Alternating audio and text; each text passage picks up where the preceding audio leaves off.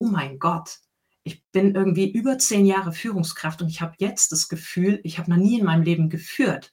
Ja, jetzt mal der Waldmedizinforscher an dem Umfeld äh, von der Uni Tokio in Japan, äh, Dr. King Lee hat mal gesagt, Heilung unter Bäumen geschieht, wenn wir nichts tun. Ja, das war Claudia mit ihrem überraschenden Learning zum Thema Führung. Und zwar Führen in Ehrenamt als Mountainbike Guide beim Alpenverein im Unterschied zu ihrer eigenen Erfahrung als Führungskraft im Unternehmen.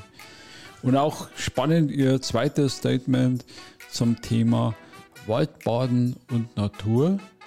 Dabei macht Claudia erlebbar, welchen Einfluss dies auf unsere eigene Gesundheit, die unserer Mitmenschen hat. Und wie diese beiden Themen jetzt zusammenhängen und noch viel mehr Bewegendes erfahrt in der heutigen Episode von Kosmos Funk, dem Podcast rund um das Thema Lernen. Heute haben wir als Arbeitstitel Führen, gesund führen in und mit der Natur. Und dazu habe ich heute in meinem virtuellen Studio die Claudia. Hallo. Ja. Hallo Alfred, danke für die Einladung. Ja. Ähm, Besonderheit bei uns zwei, wir kennen uns schon physisch. Auch heutzutage nicht so äh, oder doch etwas ungewöhnlich, genau. Mhm. Wir durften uns kennenlernen auf der Landesgartenschau. Ich weiß ein bisschen was über dich, aber für die Zuhörer draußen, nee, andersrum. Jetzt kommen erstmal meine Warm-up-Fragen. Und äh, genau, ich habe drei Halbsätze für dich und die findest du spontane Fortsetzung. Ähm, die erste Frage zum Einstieg, eine leichte, ein leichter Halbsatz. Ähm, meine Lieblingsfarbe ist Blau. Blau. Okay. Mhm. Ähm, Kontrolle bedeutet für mich Loslassen. Okay. Jetzt komme glaube ich, später noch drauf, warum du das. Ja, äh, gerne, gerne, gerne. Äh, verbindest. Und mit Vertrauen verbinde ich. Mit Vertrauen verbinde ich Dinge zu tun, die vielleicht auch ein bisschen ungewöhnlicher sind und den Mut zu haben, das auch durchzuziehen. Das war jetzt ein bisschen länger. Spannend, aber lässt ja noch Raum für äh, Gedanken. Okay, dann zu dir als, als Mensch. Ähm, wie bist du der Mensch geworden, der du aktuell bist? Ja, da fängt es vielleicht am besten an, ähm, wenn ich im Jetzt beginne. Ja, ich bin aktuell als Outdoor- und Leadership-Coach tätig äh, im bayerischen Oberland zwischen München und Garmisch-Partenkirchen. Und dort begleite ich Menschen in technischen Berufen, in denen Zahlen, Daten und Fakten im Vordergrund stehen und das Bauchgefühl, also unsere Intuition, häufig zu kurz kommt. Und ich unterstütze die Menschen dabei, ihrem eigenen Gefühl wieder mehr zu vertrauen und Entscheidungen damit nachhaltiger zu machen. Und dafür bin ich dann draußen unterwegs in der Natur. Du hast es ja schon so ein bisschen angerissen. Und die Natur, die lebt es uns einfach vor. Ich habe eine Waldbaden- und eine Waldgesundheitstrainer-Ausbildung, um das Thema Stressprävention auch im privaten wie im beruflichen Alltag abzudecken. Und den kreativen Teil, in dem ich mit Karten und viel mit Bildsprache arbeite.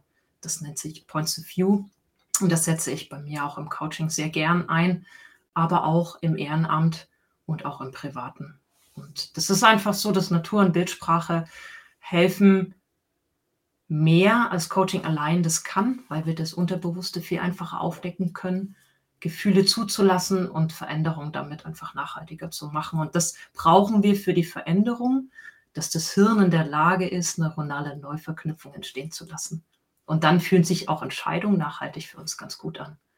Genau, von Haus aus, ähm, das weißt du vielleicht noch nicht, komme ich aus einem klassischen Ingenieurberuf. Ich bin Biotechnologe mit Schwerpunkt Verfahrenstechnik und ich war über zwölf Jahre in einem Schweizer Pharmakonzern tätig.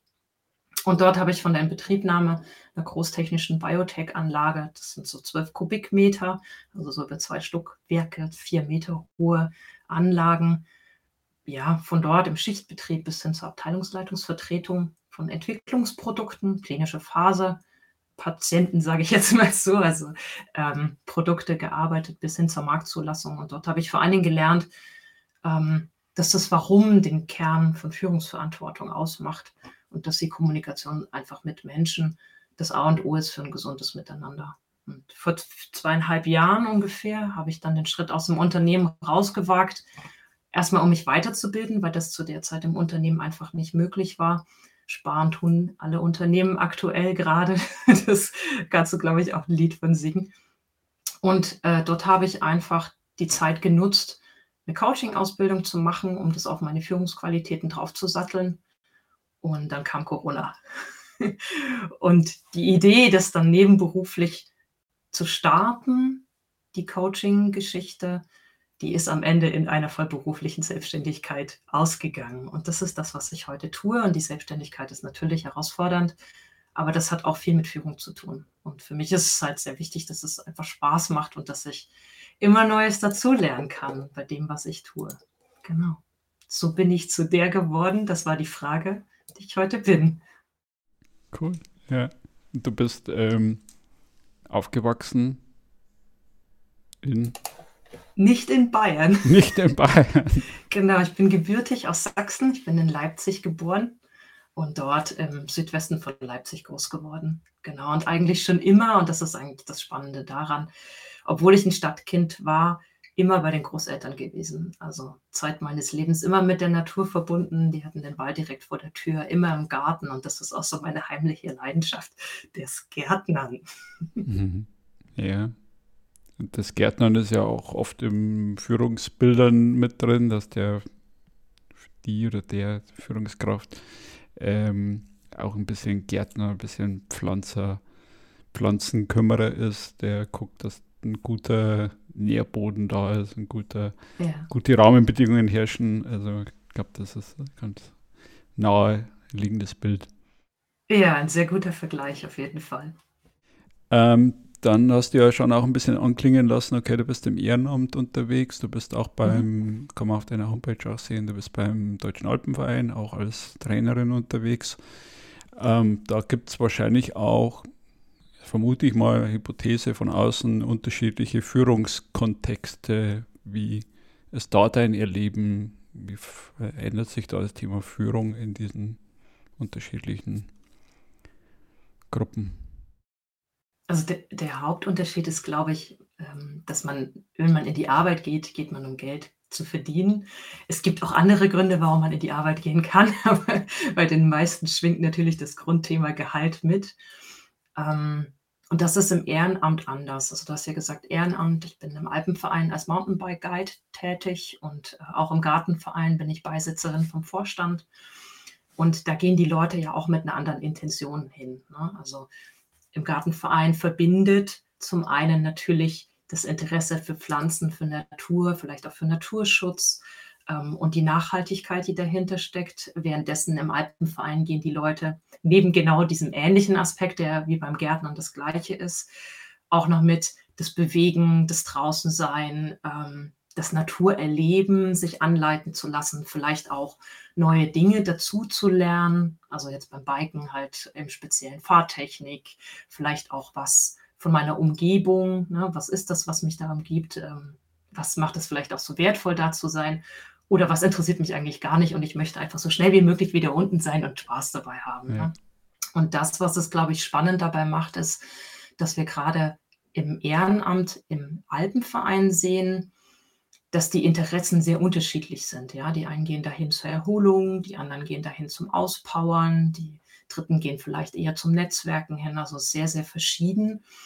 Und da ist es natürlich gerade als der Tourenleiter das, das Interesse in dieser Gruppe, die ich gerade bediene, irgendwie zusammenzubringen. Und das macht es so spannend, weil da eine Komponente mitspielt, die ich in der Führung, in der klassischen Führung nicht habe, nämlich die Kondition. Und die Kondition, wenn ich eine Gruppe habe, das kann sich jeder, glaube ich, vorstellen, wenn die sehr unterschiedlich ist, löst das bei dem einen wie bei dem anderen schnell Frust aus. Die Motivation sinkt, dann spielt das Wetter eine Rolle. Ne? Also ähm, vielleicht kennen ein paar von den Zuhörern die Maslow'sche Bedürfnispyramide, wo es am Anfang um Grundbedürfnisse geht, die es gilt auszufüllen, damit derjenige sich wohlfühlt in der Situation. Und da sind wir im Ehrenamt auf einem ganz anderen Level unterwegs als in der Führung im Unternehmen. Ja, da habe ich ein Büro, da habe ich ein Dach über dem Kopf, da ist es in der Regel warm, das sind andere Bedingungen. Oder ich bin daheim oder ich bin im Coworking, trotzdem bleibt die Situation gleich. Ich bin grundsätzlich entspannter. Ne? Wenn ich jetzt unterwegs bin und habe vielleicht kein Wasser mehr, dann sieht die Sache schon anders aus. Dann habe ich andere Sorgen, andere Nöte und die kommuniziere ich natürlich auch anders. Und da bin ich in einem ganz anderen Spannungsumfeld und das macht es aber auch wieder spannend. Und, und wie erlebst du dann da Führung, wenn du sagst, okay, das ist unterschiedlich? Äh, du warst ja im Unternehmen praktisch Führungskraft und jetzt dann praktisch mhm. beim Alpenverein. Ist da für dich das unterschiedliche Führen? Also im, im Ehrenamt muss ich ganz ehrlich sagen, ist es schwieriger oder ich will nicht sagen schwierig, es ist auf jeden Fall anspruchsvoller, die ja. Menschen zusammenzubringen. Und es ist sehr viel wichtiger, den Menschen zuzuhören. Und ich weiß es selber noch aus meiner eigenen Guide-Ausbildung. Ähm, da lernt man dort ja auch in einer Gruppe, die alle das lernen wollen und weitergeben möchten, sich gegenseitig zu führen. Und ich habe am Anfang gedacht, oh mein Gott, ich bin irgendwie über zehn Jahre Führungskraft und ich habe jetzt das Gefühl, ich habe noch nie in meinem Leben geführt. Ja? Und du bist in einer ganz anderen Situation, weil ich vielleicht den Fremden, der neben mir steht, gar nicht verstehe, warum der jetzt denn da nicht mehr weiter möchte. Dann hat er vielleicht eine Blockade, weil er den Berg nicht mehr runterkommt, aus diversesten Gründen. Und da ist es viel, viel wichtiger, noch mehr ins Gespräch zu gehen und verstehen zu wollen, warum diese Situation denn eintritt. Ne? Und wir wissen selber, wenn ne, Hunger, Pipi, kalt, mhm. ähm, tue ich mich schwerer, ähm, sehr entspannt zu kommunizieren. Und da kriege ich im Ehrenamt natürlich auch viel mehr mit. Der Frust, der wird sofort rauskommuniziert. Ähm, währenddessen jetzt in der Führung, da bewegen wir uns sehr schnell unter einem Deckmantel. Ja? Da passiert das auch mal hinten rum.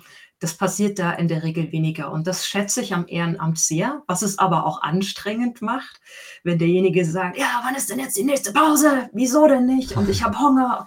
Das ist ideal, nicht ideal ist, wenn die Leute nur den ersten Teil kommunizieren und nicht erklären, warum. Und da ist es natürlich sehr wichtig, das zu erfahren. Und da ist, ne, das Wort erfahren spricht auch für Erfahrung, ist viel und oft zu tun, um zu lernen, was Menschen brauchen, ne, die Grundbedürfnisse zu erfüllen und dann zu gucken, wie komme ich denn dazu, dass die Leute auch noch Spaß dabei haben. Und das ist sehr häufig eine Gruppendynamik, die da entsteht. Und es kann auch passieren, dass ich eine Gruppe habe, es schüttet aus Eimern und die Leute haben trotzdem Spaß. Ja, und da kann ich ja einen Teil dazu beitragen, dass die wirklich dabei Spaß haben. Ich kann nicht den Regen verhindern, das kann ich nicht.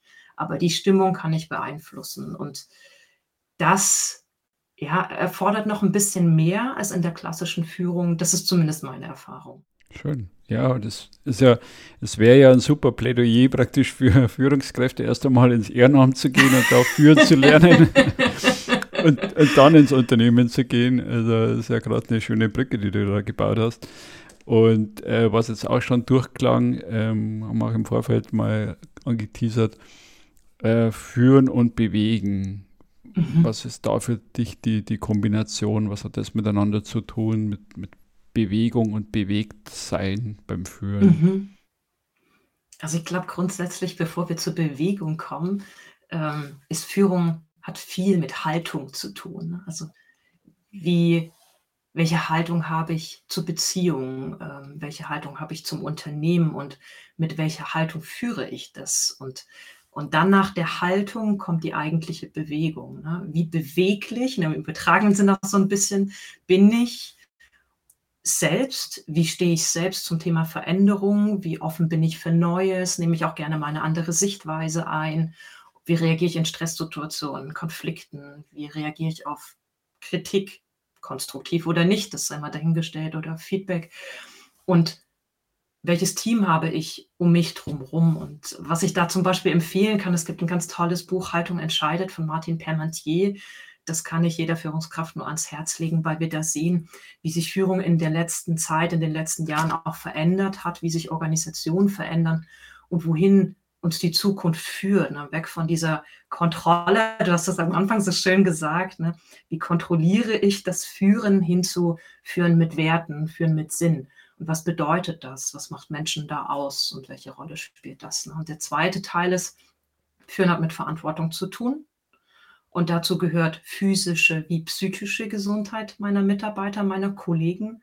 Und es liegt natürlich immer an mir zu erfragen, wie es den Leuten geht und eine Vertrauensbasis zu schaffen für die Kollegen, für die Mitarbeiter, von mir, von sich alleine zu mir zu kommen und zu sagen, wie es ihnen geht. Ne? Und das wieder hat mit Vertrauen zu tun, das Vertrauen zu schaffen, dass die Menschen offen miteinander umgehen und es auch kommunizieren und dass ich als Führungskraft ihnen die Dinge zutraue, ohne dass ich permanent Händchen halten muss. Ne?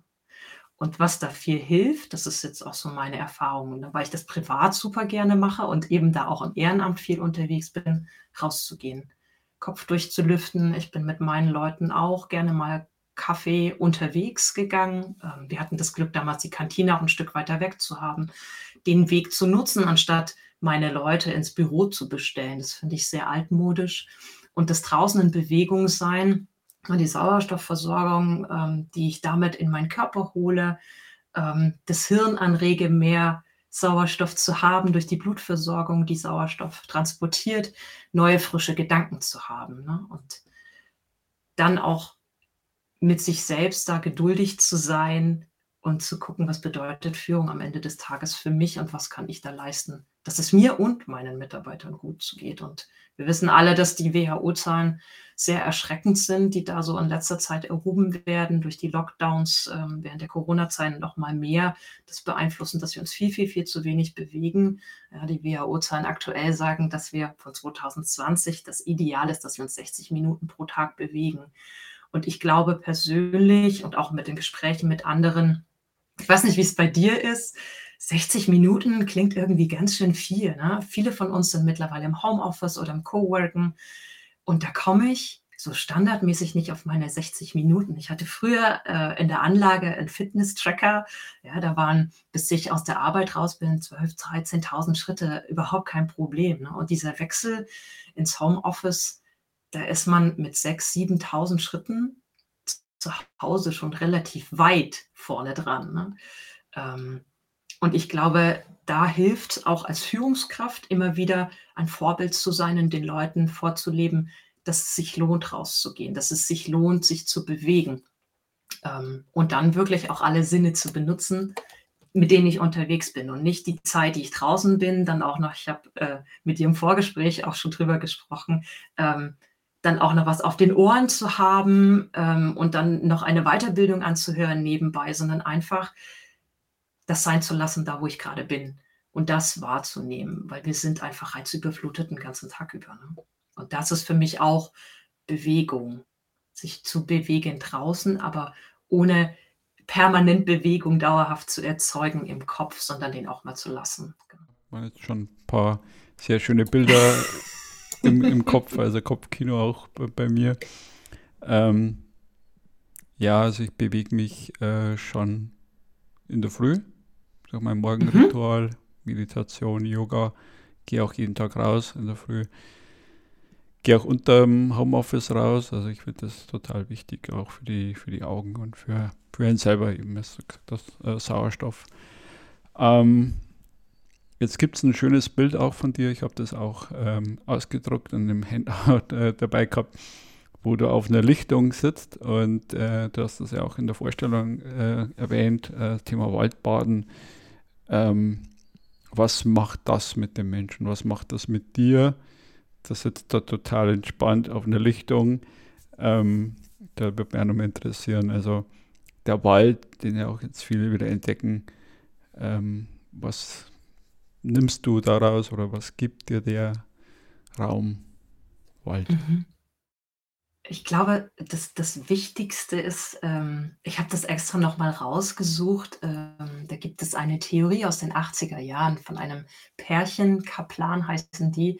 Das nennt sich Attention Restoration Theory. Das ist die Wiederherstellung der Aufmerksamkeitsfähigkeit.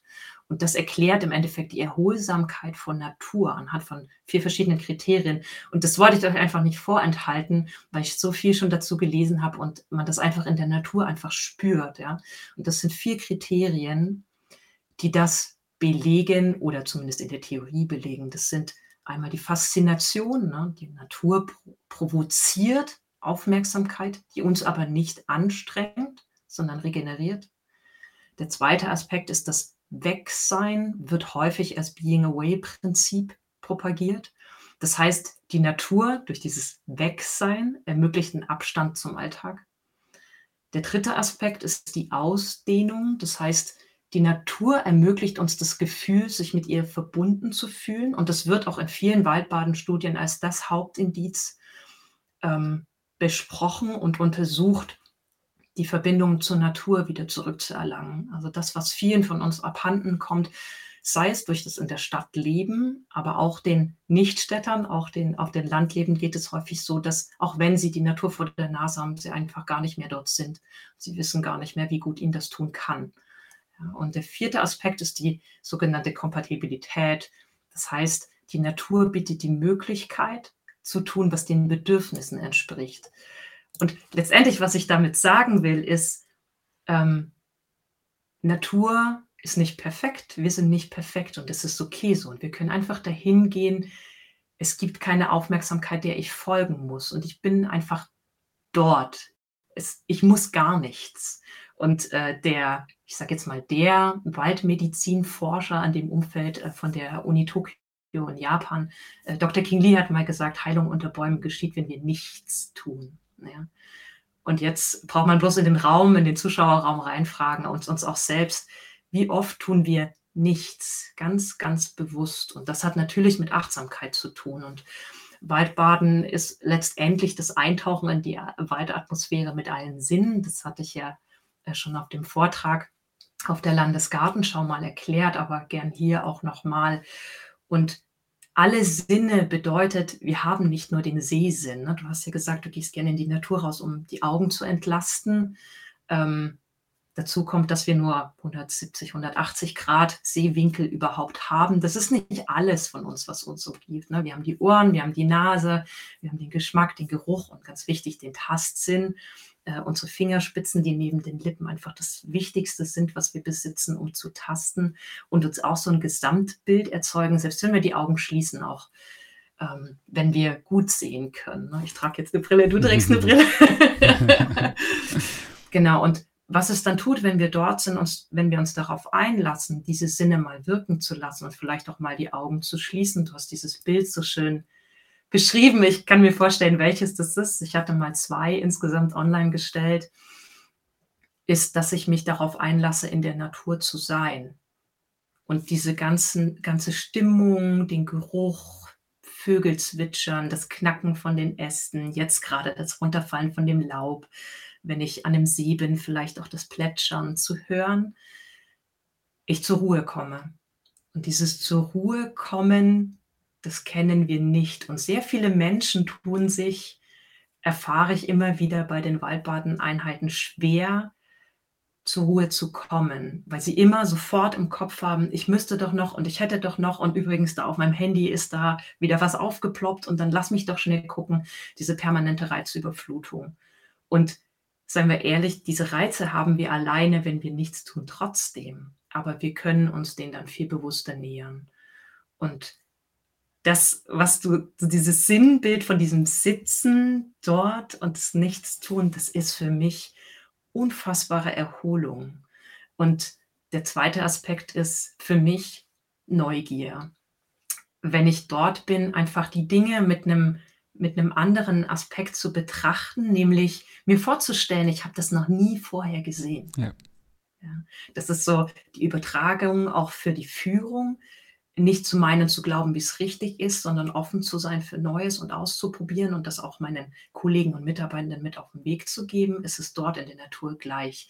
Und ich erlebe das so häufig, wenn die Leute dann rausgehen, wie sie sagen, oh Claudia, ich muss dir das unbedingt mal zeigen, hast du das schon gesehen?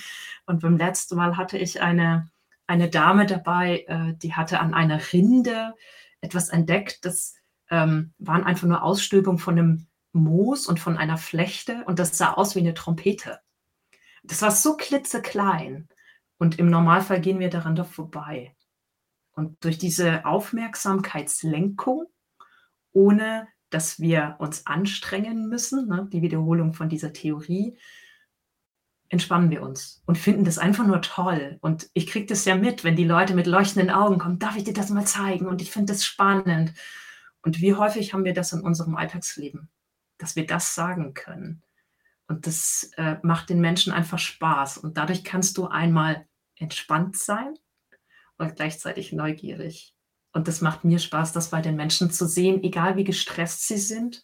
Und Waldbaden gibt es mittlerweile wirklich viele Studien dazu, die die Stressprävention belegen anhand von Unterstützung für unsere ganzen Zivilisationskrankheiten, die wir haben, also sei es Herz-Kreislauf-Verbesserung, Unterstützung im, im, Präventionsumfeld oder sogar im Therapieumfeld von Depressionen. Aber mittlerweile gibt es auch im Umfeld von Kindern Studien zu ADHS, dass das dort unterstützt und, und, und. Ganz unabhängig davon, was die Umgebung, wenn wir draußen sind, macht, was ich ja auch schon auf der äh, Landesgartenshow berichtet hatte, die Temperatur, ähm, die Luftfeuchtigkeit, äh, das, was wir sehen, also optisch, das Grün, die Töne, ne? also das alles zusammen unterstützt uns einfach aufmerksamer, achtsamer, ruhiger, auch wenn Achtsamkeit das Wort der Stunde ist, aber dass wir entspannter sind und uns mit dem verbunden fühlen, was da ist. Nicht mehr und nicht weniger.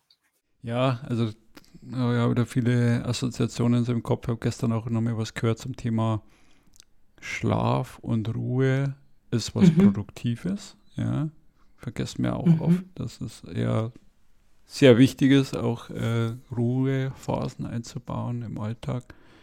Und ähm, ich bin auch überzeugter Waldgänger, aber auch schon vor langer, langer Zeit und jahrelang ähm, hab, bin auch im Wald aufgewachsen, also bayerischer Wald. Und ich kannte auch noch ein Baumhaus und die ganzen Geschichten.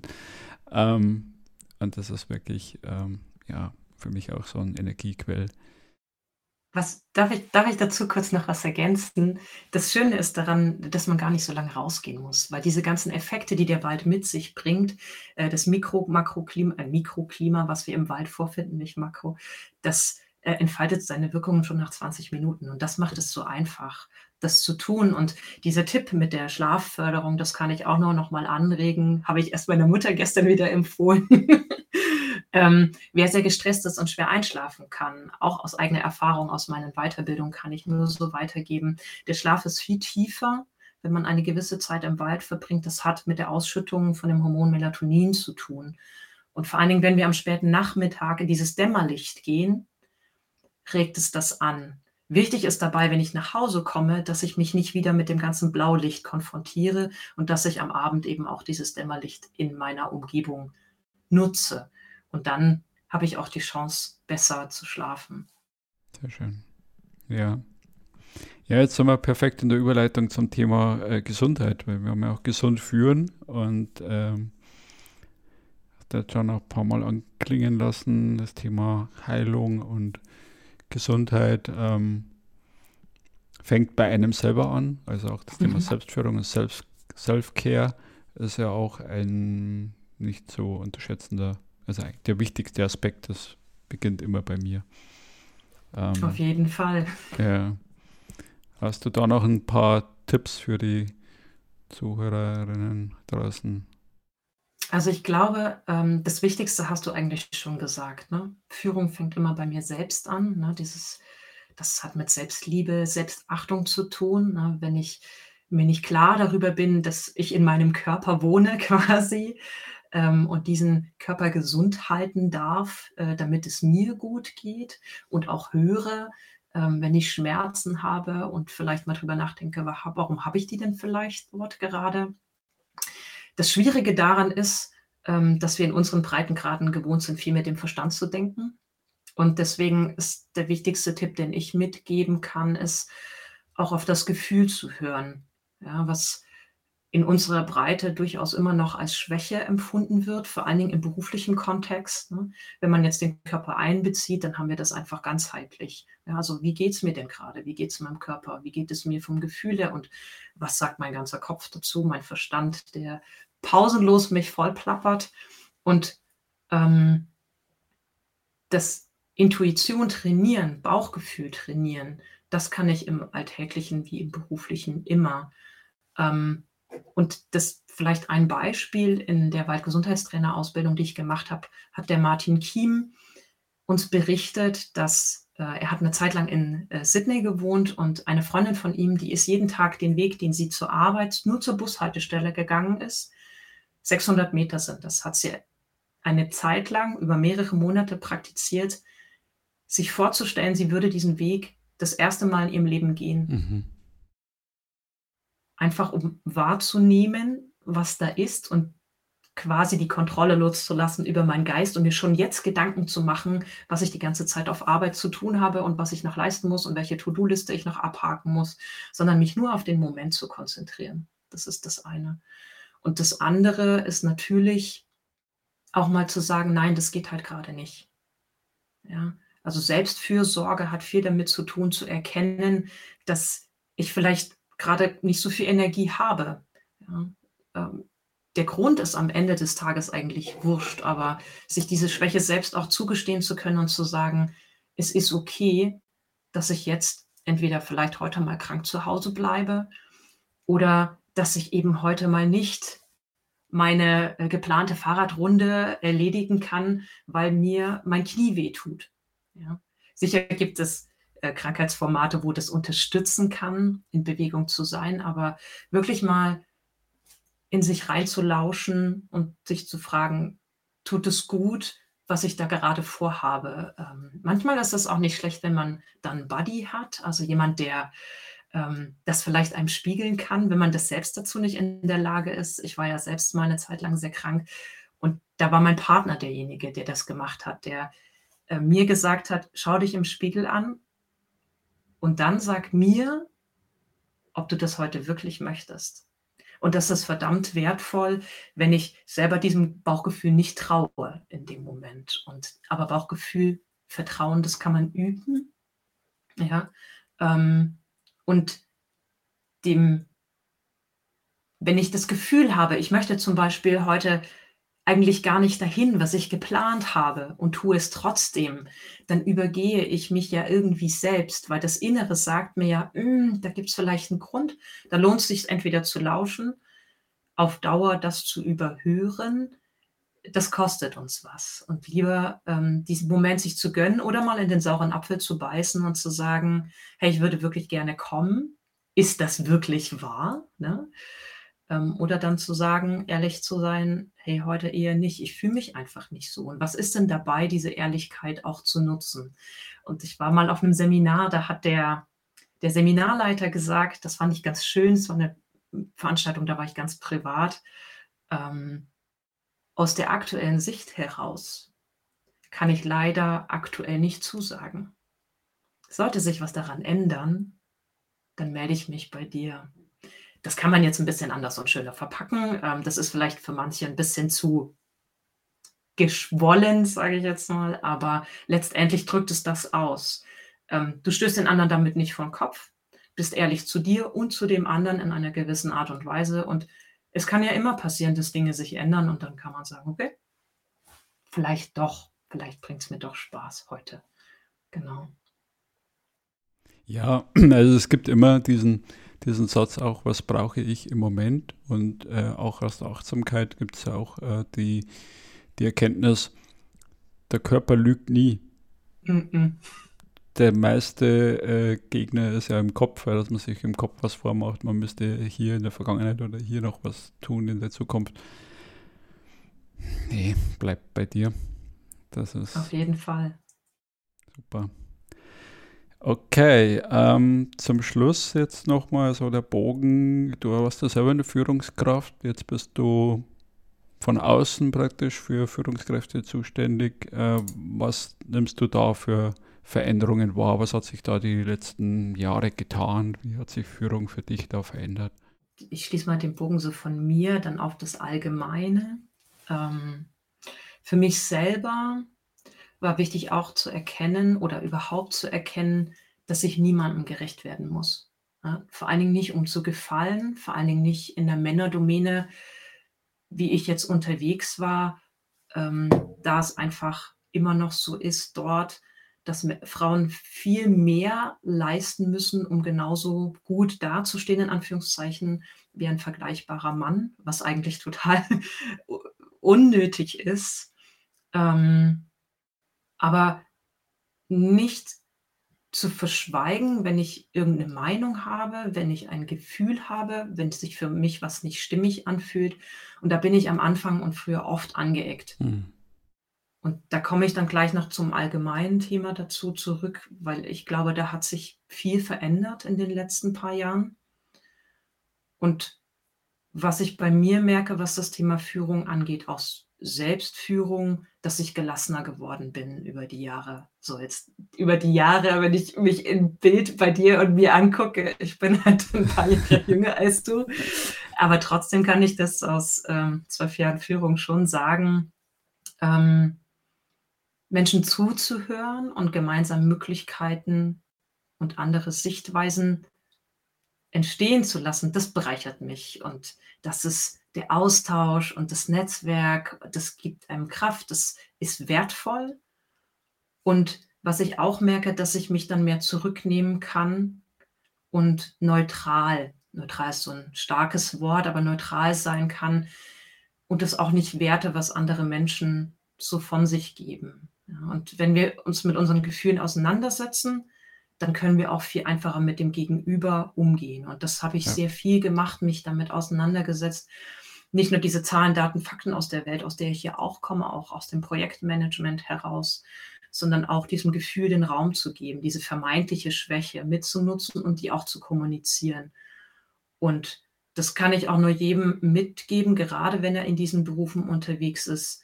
Ähm, der Verstand ist nicht das einzige was da eine Rolle spielt. Ne? Und der Plan ist dann auch immer nur so halb ausgeklügelt und funktioniert dementsprechend häufig auch nicht 100 Prozent, wenn wir das Herz nicht einbeziehen und die Leidenschaft fürs Tun nicht dahinter steckt. Ne? Und das ist so das, was ich auch wahrnehme, was sich mittlerweile so ein bisschen ändert. Ja, wir sprechen in der Führung mehr über das Thema Haltung, mehr über Werte, mehr über Sinn und die Grundmotivation zum Arbeiten und auch das, das Gefühl in die Arbeit mit einzubeziehen. Also ich sehe das ja auch viel auf der Plattform LinkedIn, dass da viel gesprochen wird über, wie führe ich auch ähm, mit Gefühl, mit Emotionen, das spielt eine Rolle, es gehört zur Arbeit dazu. Warum muss ich das in der Arbeit verstecken, wenn ich das im Privaten habe? Weil ich bin dann am Ende ja auch nur ein halber Mensch und als halber Mensch möchte ich weder zur Arbeit gehen noch im Privaten unterwegs sein. Und die Entwicklung, die stimmt nicht sehr, sehr positiv. Und trotzdem sehe ich immer noch, dass in, in, der, in der Berufswelt häufig, und das ist unabhängig davon, ob es ein kleiner Betrieb ist oder ein Konzern ist, Gefühle als Schwäche wahrgenommen werden und dort auch schnell das Thema Mobbing oder Bossing eine Rolle spielt und die Menschen durchaus an den Rand wirklich zur Machtlosigkeit treibt, auch überhaupt sich nicht mehr zu äußern oder in Dienst nach Vorschrift zu enden oder im schlimmsten Fall in der Krankheit, habe ich auch im eigenen Familienumfeld so erlebt. Und da liegt es an uns als Führungskräfte, da wirklich viel Aufklärungsarbeit zu leisten, was es mit Menschen tun kann, wenn ich mich nicht öffnen kann, in der Fülle, der ich als Mensch einfach bin. Und äh, da gehört das Gefühl einfach dazu. Ähm, jetzt werden wahrscheinlich manche äh, gleich aufschreien und sagen, ja, aber wir sind doch hier äh, bei der Arbeit und da müssen die Sachen erledigt werden und das kann ja nicht sein, dass wir nur über Gefühle sprechen. Ja, natürlich. Ich glaube, das ist alles in Relation zu sehen. Natürlich ist die Idee, sonst können wir nicht wirtschaftlich arbeiten, dass am Ende des Tages Dinge erledigt gehören, ich einem Ziel zuarbeite. Aber die Frage ist das Wie. Wie kann ich als Team da zusammenarbeiten, auch gehört werden als Einzelperson, Eigenverantwortung übernehmen, ähm, und nicht auch nur die Führungskraft das alleine zu tun, sondern jeder sich verantwortlich fühlt für seine Kollegen, sich selbst gegenüber und auch dem Chef gegenüber. Das finde ich genauso wichtig. Ne? Hol- und Bringschuld gehört für mich dazu. Und dann als Gesamtes da meinen Beitrag zu leisten. Und da gibt es noch viel Arbeit zu tun, aber ich glaube, das sind wir schon einen guten Schritt weg von dieser, du hast das ganz am Anfang gesagt, die Kontrolle. Ne? Die Kontrolle loszulassen, Vertrauen in die Kollegen, in die Mitarbeiter zu haben und ihnen zuzutrauen, dass sie das können. Weil das können sie. Klar. Ja, also da steckt ja viel Menschenbild drin und auch beim Thema Gefühle ja. steckt auch das Thema Leidenschaft drin. Wenn ich jemand das Gefühl äh, verweigere, dann äh, habe ich auch keine Mitarbeiter oder keine Selbstarbeiter, wie es Wolf Lotter bezeichnet, die, die gerne und mit Leidenschaft an meinen Zielen, an meinem, meiner Organisation mitarbeiten und mitgestalten. Klasse, liebe Claudia, was du alles wieder an, an Wissen, Erfahrungen mit uns geteilt hast. Äh, zum Schluss nochmal die Frage, der Bogen habe ich etwas vergessen zu fragen, was du gerne gefragt werden wolltest. was ich gerne gefragt werden wollte. Ich hätte eine Antwort auf die Frage, was ich hätte nie gefragt werden wollte. Was nie gefragt werden wollte. Nee, das, ähm, äh... Was ich gerne gefragt werden wollte. Wow, damit hast du mich jetzt äh, gerade erwischt, weil ähm, ich bin kein Mensch, der darauf wartet, dass Menschen irgendwas von einem erwarten. So. Und ähm, deswegen bin ich eher so der offene Typ und sage, für mich, das ist völlig egal, weil ähm, ich merke das ja auch, wir sehen uns ja gerade auch virtuell und der Austausch ist es das, was es macht. Und da ist es mir ähm, im ersten Moment völlig egal, was ich gefragt werde. Die, die Chemie passt hier und da, wo sie nicht passt, da liegt es an uns, den Raum zu schaffen. Nicht, dass es passend wird, das ist nicht das Ziel, aber dass ich mit einem guten Gefühl für mich selbst und idealerweise für die Person gegenüber da rausgehen kann. Ja. Ist das so einigermaßen okay? ich hätte jetzt fast gesagt, irgendwie wie so ein Priester, Amen. das fand ich jetzt äh, wirklich ein, ein schönes äh, Schlussplädoyer für die Dankeschön. Menschlichkeit. Danke für deine Zeit. Danke dir. Ich hoffe, wir können auch profitieren, dass du in den Shownotes äh, die ein oder andere Quelle nochmal teilst mit uns. Und ähm, ich sage vielen, vielen Dank für deine Zeit. Danke dir. Es hat mir sehr viel Spaß gemacht, mit dir zu sprechen. Wie immer. Alles Gute. Ciao. Danke. Ciao. Ja, ich hoffe, bei euch hat auch die Chemie gepasst und ich hoffe, Claudia und ich konnten euch einige Impulse mitgeben. In den Show Notes findet ihr noch einiges an Material zum Nachspüren und Üben. Bleibt uns verbunden und schaltet auch beim nächsten Mal wieder ein bei Kosmos Funk, dem Podcast rund um das Thema Lernen.